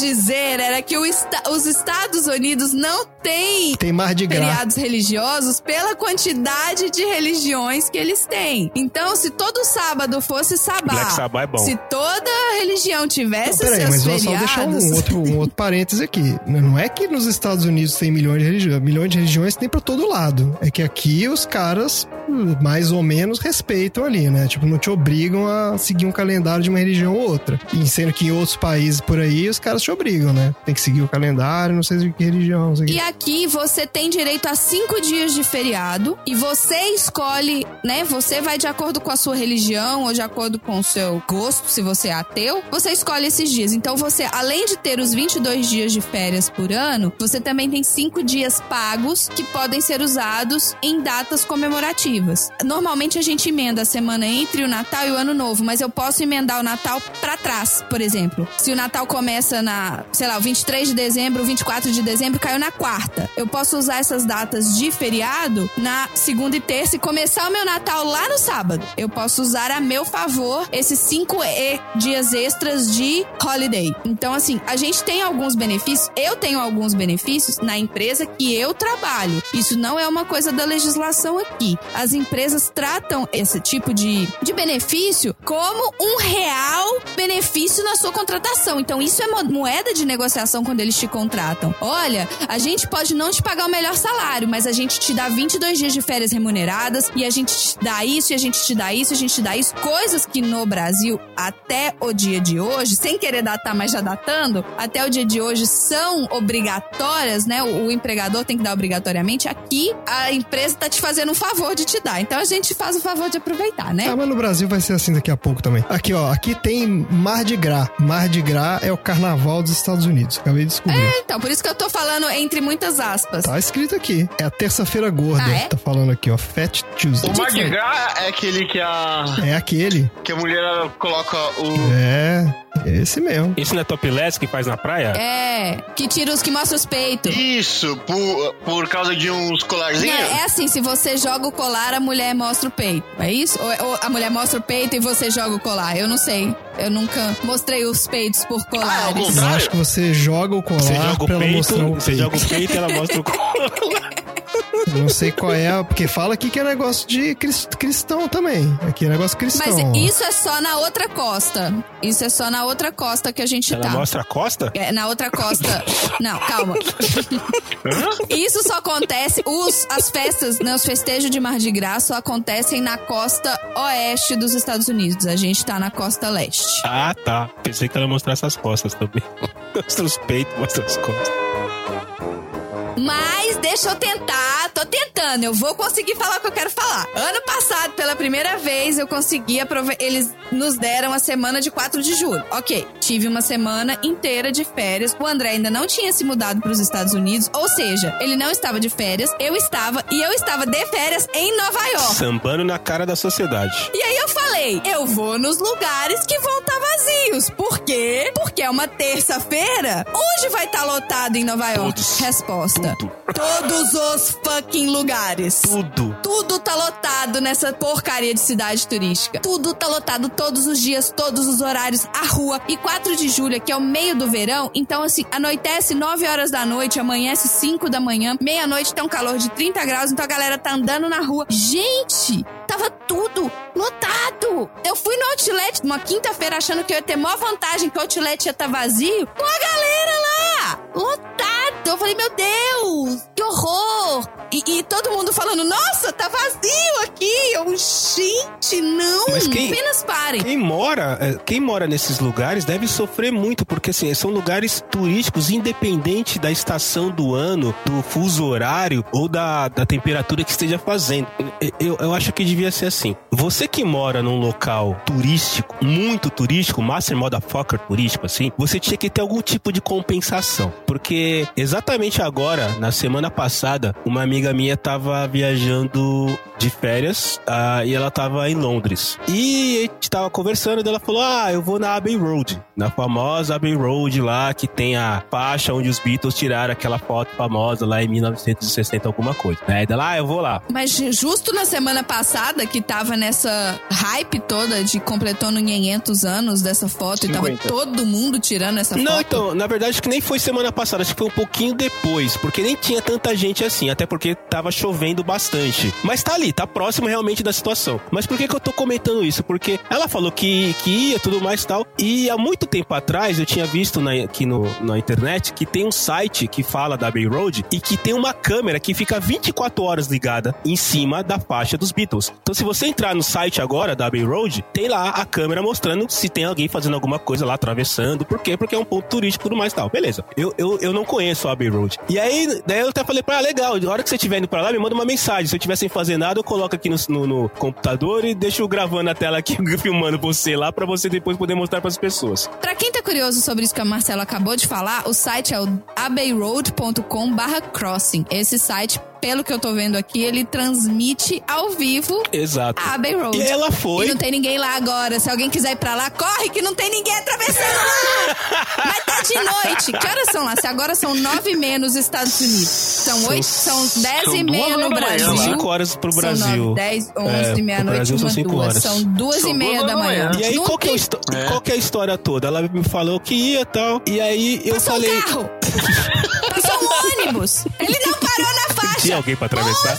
Uma faixa. Não pode parar na Se faixa. tivesse alguém, ele tinha atropelado. Como não pode parar antes da faixa? Você tá maluco? O ônibus não pode Mas tem parar alguém na pra faixa. atravessar? Se tiver alguém pra atravessar, faz sentido. Senão, Tá não doidão? precisaria parar às 3 horas da manhã numa faixa. Mas as pessoas atravessam na faixa, você tá maluco? Mas tem uma luz amarela de cuidado. Mas tem uma luz amarela de cuidado, ele Ó, podia o ter reduzido. aqui sou eu. Amarelo é atenção. Vermelho que você tem que parar. O carro passou Caralho, mano. Morar nessa rua deve ser um inferno. O pior é que essa rua é bem tranquila, sabia? É só, é só esse lugar. É só esse lugar. A primeira vez que eu fui pra Londres, tava extasiado, achava muito legal e tal. Apesar de que eu tinha acabado de vir de Manchester, eu achava mais da hora do que Londres. Mas a minha ex-namorada gostava muito do Sherlock Holmes. E queria, porque queria visitar a Baker Street, número 221. Mas o Sherlock Holmes, Benedict Cumberbatch, Personagem. Não, não, não. O bonito. a história em si, o personagem, tá. É. Ok, ela tinha ganho pontos, ela perdeu pontos. Na época, na época nem tinha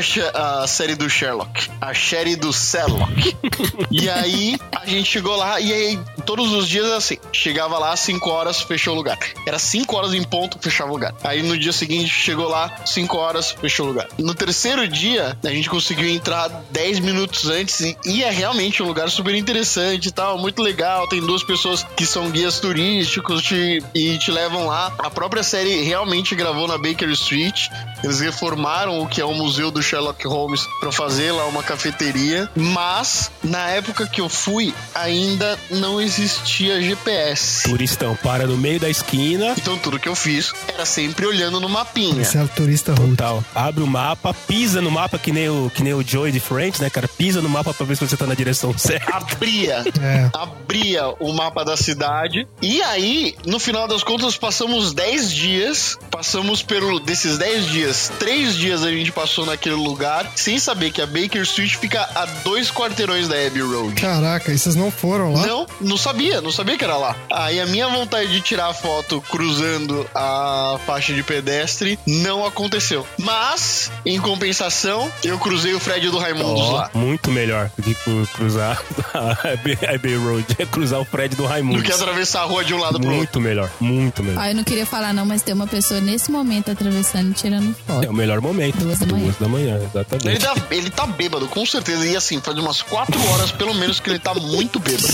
Sabe o que eu tô achando estranho esse negócio do, do- da Abbey Road aqui? Eu tô, eu tô hipnotizado por essa câmera. E as pessoas ficam atravessando a rua, mas elas fazem um. Tipo, elas vão andando assim com os bracinhos abertos e com as pernas bem abertas, assim, sabe? Que não tem nada a ver com a foto dos Beatles. É verdade. Que não tem nada a ver com a foto, exatamente, cara. Não tem nada a ver com a foto dos Beatles, isso. O que, que as pessoas cismaram que é assim que eles atravessam a rua? Que não é natural, é. Isso. Exato, não faz sentido nenhum, não é desse jeito. Não, as pessoas atravessam a rua como se fosse um soldadinho de chumbo. Soldadinho de chumbo, exatamente, cara. Não é assim, cara. Não, Não, tem nada tem, a tem um ver detalhe isso. importante também. A câmera, ela não tá Caraca. na posição da foto, ela tá atrás. Não tá também, ela não tá ajudando, é verdade. Ela não, a câmera não ajuda, porque ela tá atrás. Ela tá no posto da foto. Então isso também não ajuda. É, ela tá no oposto, né? Mas o que eu ia falar aquela hora e agora eu vou falar? Ninguém, eu vou mutar todo mundo se for necessário. É a questão que eu puxei toda a história, de que por que que esses caras que moram aí em Londres e, e, e tem que dirigir pela Bay Road deveriam ter algum tipo de desconto do IPVA, deveria, sei lá, receber o dinheiro da, da nota fiscal é, paulista no, em caixa, sei lá. Porque essa minha amiga falou, falou, Má, não tem farol na, no- na, na, na faixa. Então as pessoas vêm aqui e elas ficam atrapalhando o trânsito, porque elas param no meio da faixa, aí vem aquela pessoa com o celular em pé ou na diagonal, e aí as pessoas param pra que E lá os motoristas são educados. Se tem alguém na faixa, eles param. aí, exatamente, as pessoas. é, alguns, né, cara? Porque se eu morasse né, em Londres, tivesse que todo dia de manhã pegar o meu, o meu carro do Mr. Bean lá pra poder ir pro trabalho, passar pela Abbey Road e tivesse um filho da puta do turista tentando atravessar, eu não ia parar, cara. Desculpa, eu ia fazer isso nos primeiros cinco dias. Depois disso, foda-se, entendeu? Foda-se. Aí, por que que. Então, por que que a, a prefeitura de Londres não tira.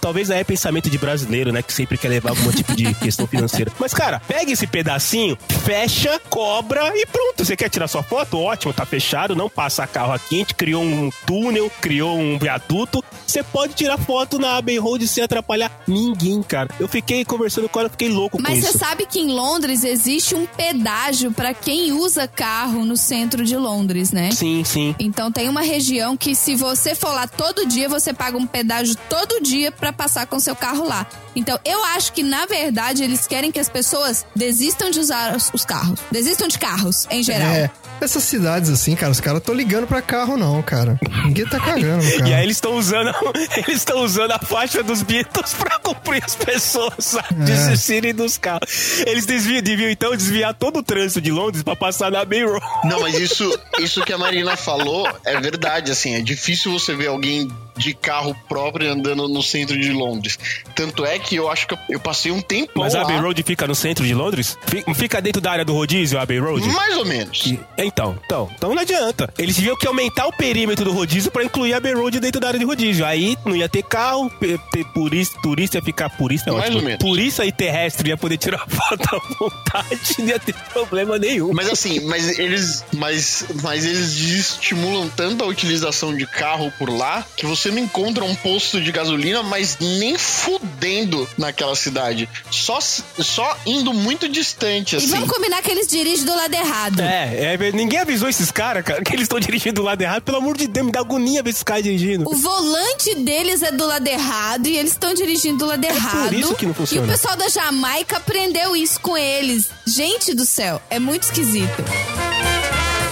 Tava tendo um- uma cidade, agora eu não lembro se acho que é Barcelona ou Veneza, ou talvez as duas, que estavam fazendo. Veneza. A população começou a protestar mesmo, por causa de turismo, porque tava inferna- infernizando a vida dos- do pessoal que mora lá, né? A galera já não conseguia ir na padaria. Veneza, cara, imagina. Meu Deus do céu. É, cara, o pessoal lá tava tipo, gente, pelo amor de Deus, a gente consegue morar aqui. Imagina o cara que mora ali, não sei se vocês já foram pra Itália, mas é, o Coliseu, ele, você desce de uma estação de metrô na Itália e você dá de cara pro Coliseu. E é uma estação de metrô, ou seja, as pessoas estão usando ali o meio de transporte pra várias coisas. Eu fico imaginando o cara que mora do lado ali do Coliseu na Itália, deve ser uma- um inferno a vida do cara.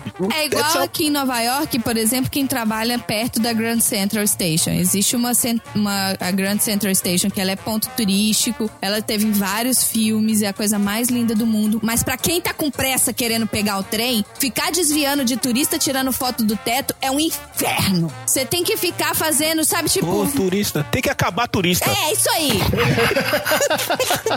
Tem que acabar turista. Plagiando o choque de cultura. Tem que acabar turista. Não, bota É um colete no turista. Porque se ele tá com colete, por exemplo, colete, né, laranja, se ele tá com colete, ou seja, ele é uma pessoa imprevisível. Ele pode parar a qualquer momento pra tirar uma foto do teto. Então você já tá preparado pra desviar dele, que na hora que você assusta a pessoa que tá andando na sua frente, ela para e começa a tirar selfie atravessando a rua. Sabe? É, é surreal.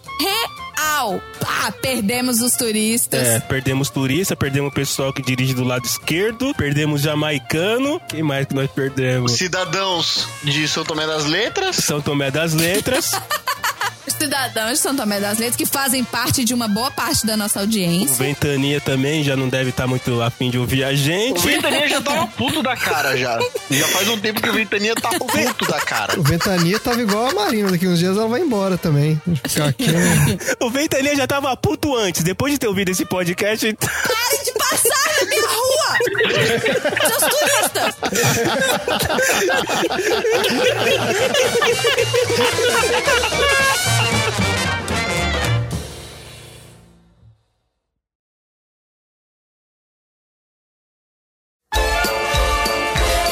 gente. Vocês viram como a gente é cara de pau de chamar um episódio como esse de episódio de férias? teve qualquer coisa menos história de férias. Teve mais história de RH do que de férias, mas tudo bem. Bom, antes de encerrar esse episódio, eu queria mandar um super, super, super abraço pro William. O William, ele era o baixista da banda Mulher do Diabo, lá da School of Rock, dos primórdios de quando eu e Marcelo ainda éramos uma banda. E eu descobri que ele escuta o podcast de garagem enquanto ele tá no trânsito. Gente, se bem que trânsito de São Paulo dá tempo pra você escutar todos os podcasts, não só o podcast de garagem. William, muito obrigada pela audiência. Você mora aqui nos nossos corações. E não se esqueçam, redes sociais, Facebook Podcast de Garagem, Instagram, arroba podcast de garagem e Twitter, arroba podcast de garagem com D mudo. Eu também tô no Twitter, chefinha PDG, o Marcelo arroba Cello3 e tem o estagiário PDG no Twitter também. Segue todo mundo, vai! E antes da gente terminar, como vocês sabem, a gente tem o Tom, que é essa fábrica de pérolas aqui no podcast de garagem, que trouxe a história final pra vocês. Escuta aí! Não, então, mas assim, aí eu fui pra Amsterdã, né? Eu já tinha contado uma outra história de Amsterdã antes. Aí eu tava, eu tava, era domingo em Amsterdã e as coisas estavam bem fechadas. O Amsterdão. O, o Amsterdão, ele não curte muito trampar. O senhor É, Amsterdão? E aí, e aí, bom, já que tava lá, hum, vamos andar por aí, né? E aí, tava eu e minha ex-namorada andando pela cidade, e aí ela fala: Olha, Brazilian Wax. Aí eu fiquei olhando a plaquinha assim e eu falei: Cara, e o que, que é Brazilian Wax? Eu não sabia, né? Aí, nisso que eu falei assim: "O- E o que, que é Brazilian Wax? Aí uma menina Eita. parou, surgiu do nada e falou assim: Nossa, Brazilian Wax, que bom saber. Em português. Aí ela olhou pra gente, ai, obrigado, ainda bem que vocês apontaram que aqui é Brazilian Wax, não sei o quê. Eu tô aqui já fazem uns três meses e o... eu não sabia que tinha nada desse tipo por aqui e os meus clientes têm reclamado um pouco da situação. Mas que bom que agora eu sei que aqui tem Brazilian Wax. Gente, muito obrigado. Tchau, tchau. E foi embora. Eu olhei pra minha ex-namorada e falei: o que, que foi que aconteceu? Aí a minha ex falou assim: Brazilian Wax é uma forma de depilação do pubis. Não, mas como assim? Aí eu falei, mas o que é, o que é essa mulher falando em português e falando a respeito dos clientes dela reclamando? Ah, ela tinha uma clientela que tava achando ruim. Sim, sim. Aí foi quando você vai ligando uma peça na outra e hum, a mulher da qual eu não sabia qual era o nome, do qual ela não se apresentou. Ela não deixou um cartão com você, Tom? Falou, ó, gente, depois que eu fizer o, o X, me liga aí. ela, não, ela não passou credencial nenhuma acerca de sua profissão. Disse que parte do equipamento de trabalho dela estava comprometido, mas que a gente resolveu o trabalho Então, dela. mas o, o Brazilian é. Eu acho que eu, eu entendi. Mas eu não entendi direito. Porque Eu acho que eu entendi, mas eu não entendi nada. eu acho que eu, eu acho que eu sei. Então, é porque o Brazilian Wax era uma depilação íntima, Isso. certo? Mas é um, é um. Por que, que é Brazilian Wax? Porque existe ou é um tipo um estilo específico que os clientes dela gostavam? É, quando entendi. você fala em depilação brasileira, quando você fala em Brazilian Wax, Brazilian Wax, você tá falando em depilação completa. Ah. Barba, cabelo, bigode e axila. Ou seja, você pega a área genital, frontal e retaguardal. Isso. E você tira tudo. Não é Brasília você não isso, deixa nada. Então, é o que eles chamam de Brasília Wax fora do Brasil. Sabe por que, que eles falam que é? Porque as mulheres na praia no Brasil usam fio dental. E a parte da frente do fio dental também é menor. Então, se não tiver uma depilação bem feita ali, vai ficar aquelas coisas saindo de lado, entendeu? Era então, isso que eu ia falar. Gente, como que a gente saiu de férias, foi pra RH e entrou em depilação? Alguém me explica. Que o Tom viajou pra Amsterdã pra fazer um Brazilian Wax. Eu, eu, e eu ia terminar. já não faz E mais aí eu ia sentido. falar justamente isso. Se você vai pra Amsterdã, você só consegue assistir ao show do Biquíni Cavadão se você assistir o Brazilian Wax de abertura. Senhora. Nossa, essa foi. Mas, hã?